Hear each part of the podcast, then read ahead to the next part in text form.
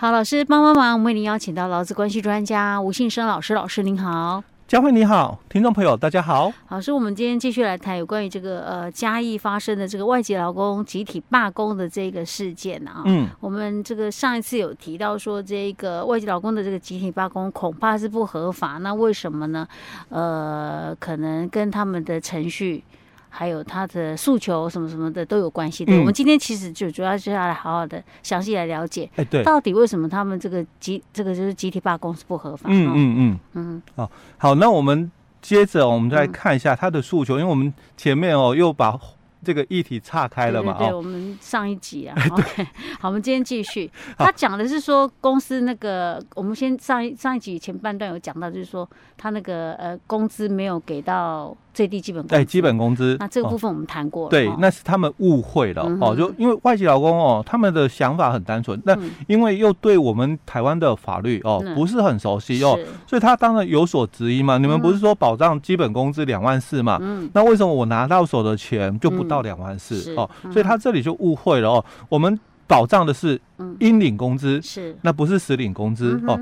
好，那再来，他又强调，我说那我国定假日有上班，但是没有依照规定给加班费哦。那这个通常哦，他又是误会另外一个问题哦。是，就我们的这个变形工时，嗯。哦，那我们的这个 double 薪哦，那第一个，因为公司有实施变形工时哦，所以哦。他们提到了，那我在这个十月十号我上班了，嗯哼，那那这个部分哦，是不是应该是要算加班？费？对，加入出去嘛，因为这一天我上班了哦，但我我这一天我也礼拜天，嗯，我也又上班了，嗯哼，哦，那是不是又是加班？嗯，啊，因为这个都是有这个加班这个争议嘛，是，他说。这个我在国定假日啊上班啊，那没有按照规定啊给我加班费哦，所以因为他们公司是走变形工时哦，因为我们很多的这个行业，嗯，它都是配合政府的行事力哦，所以我们之前也在节目分享过，只要你是走八周变形的，你本来因为它是那个制造业是。哦，那甚至应该是。要被排除适用八周变形，嗯、可是因为你配合政府的行事力哦是。去做的话，嗯，那本来不是没有被指定适用八周、嗯、哦，但是你也可以变成适用八周，经过劳资会同意之后，嗯，你可以走八周变形公司。那、嗯、后来有放宽嘛？哎，对，嗯哼，所以他们也是就是走八周变形、嗯、哦，所以当然国定假日哦你上班，嗯，可是。你你可能在别天放假啦，是。哦，所以就不能讲说你有加班、嗯、哦，所以这又是他们外籍老公哦误、嗯、解的误解的一个部分哦，嗯、甚至我也遇到过有些他是误解到了就是 double 薪，嗯，哦，他认为说应该要再乘以二，乘以哦，哦，那其实再给一天就是 double 薪嘛。我我老师这个问题，我以前很早以前我也误解，但自从我们上课之后，我就没有误解了。对，因为常常会有这样的一个对啊，因为这是说加倍给工资啊，啊，文字上的一个认知上的一个落差哦，甚至我还遇过，嗯，这个外籍老公争取权益哦，更夸张的，怎样？他说，你们不是给月薪吗？哦，你们给我月薪嘛？哦，那我这个月薪哦多少嘛？那这个三十一天，嗯，的公司哦，哦少算我。一天的薪水，哦哦，你们不是讲月薪嘛？哈，那一个月就是你们又说三十天嘛？嗯，那我现在这个月我做了三十一天，哦，公司没有给我薪那个多一天的薪水出来，所以你知道这个文字哈，就是各自解读，对，文化落差哦也有哦。OK，好，好，那这个是第一个哦，就已经排除就是。基本工资的问题哦，那第二个哦，又排除了这个国定假日的部分哦，那所以基本上哦，那就跟法律无关，嗯，哦，因为跟法律有关的就刚刚这两个哦，那再来就是他们所主张的，那我这个夜班津贴呢，哦，你们。台湾的劳工有吗？那我们是外籍劳工，嗯、那我们就没有吗？嗯、哦，但是因为这个部分哦，嗯、就跟法律无关，是哦，属于调整事项。公司要不要给你公司的权限？嗯、是因为劳基法的二十一条是谈到喽，嗯、你们这个工资，劳资双方议定之、嗯、哦，但不可以低于基本工资。是，所以低于基本工资，你讲的薪水不。不够基本工资低于，那我就要来处理哦，我要了解哦。那你说这个国定假日哦，你上班了没有给你加班费，我必须要了了解哦。但是如果我们调查完没有嘛这样的一个情况了，那权利事项的争议没有，嗯，那他剩下的哦，就是你要求嘛，哎，我们应该要有这个。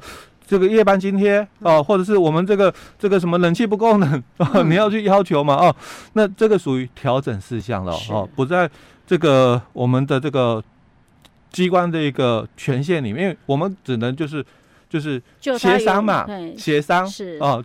有违法，我们处理它 违法部分。但是像这种是属于那种调整事项的话，他不能强迫说，那那你一定要比照本国劳工给夜间津贴。对哦，所以我之前呢，我在处理调解案的时候，我也会把这个争议的内容分开。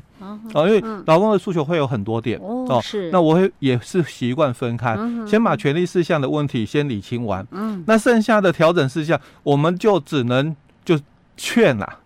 哦，劝双方哦，看能不能有一个折中方案哦。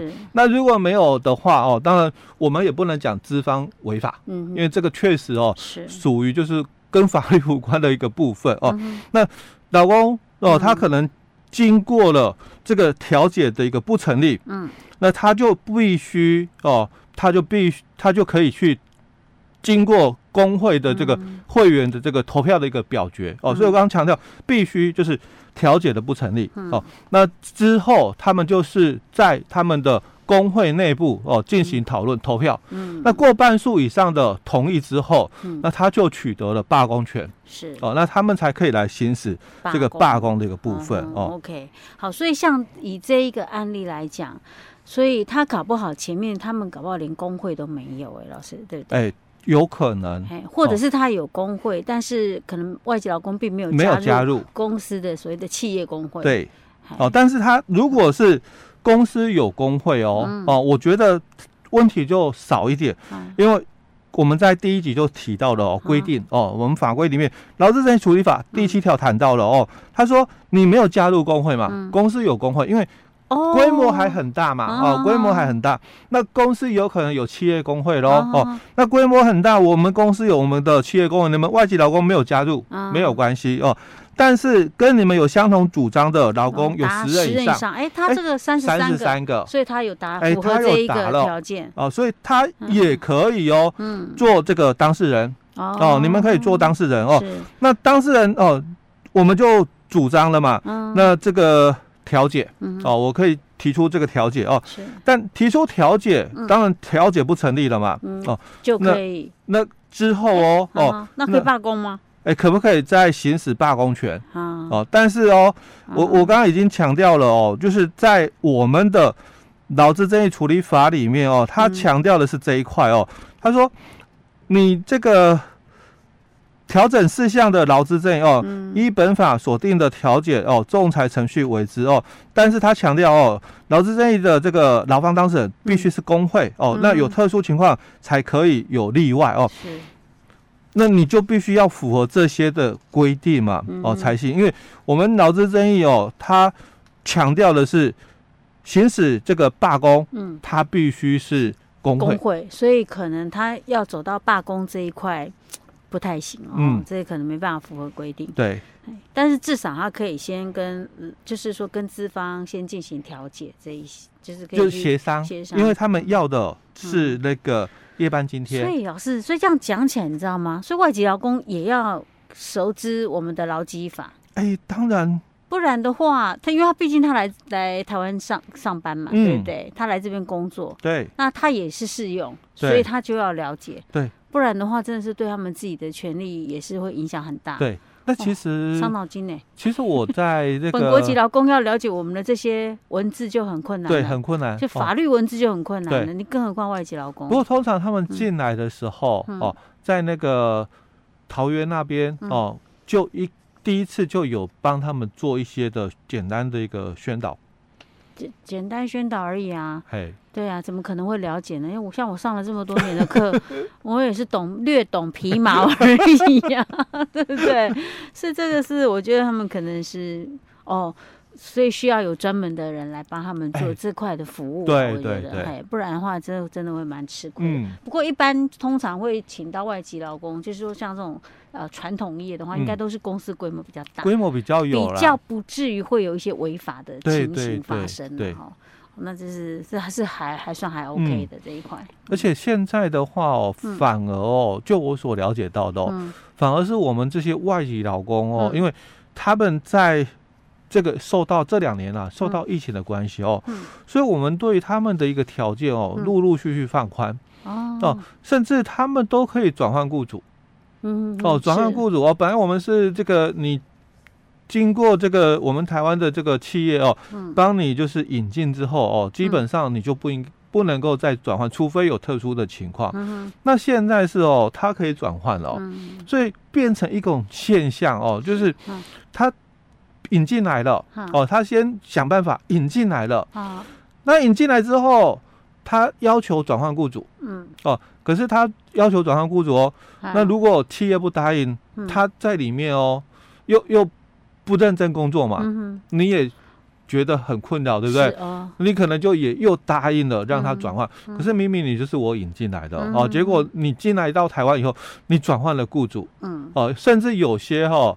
有以前的转换雇主是，那你要好啊，你转你先找啊，嗯，你先找到有雇主哦，愿意用你，啊，那现在不用哦，现在已经有人就是反过来了，挖角外籍劳工，哦，你来我这里，我条件比你那边好，所以他反而变成哦，在原单位哦，跟公司吵，哦，我要转换雇主，是，那那这也是台湾人自己自相残杀，对 对对，哦，好吧，反正总是。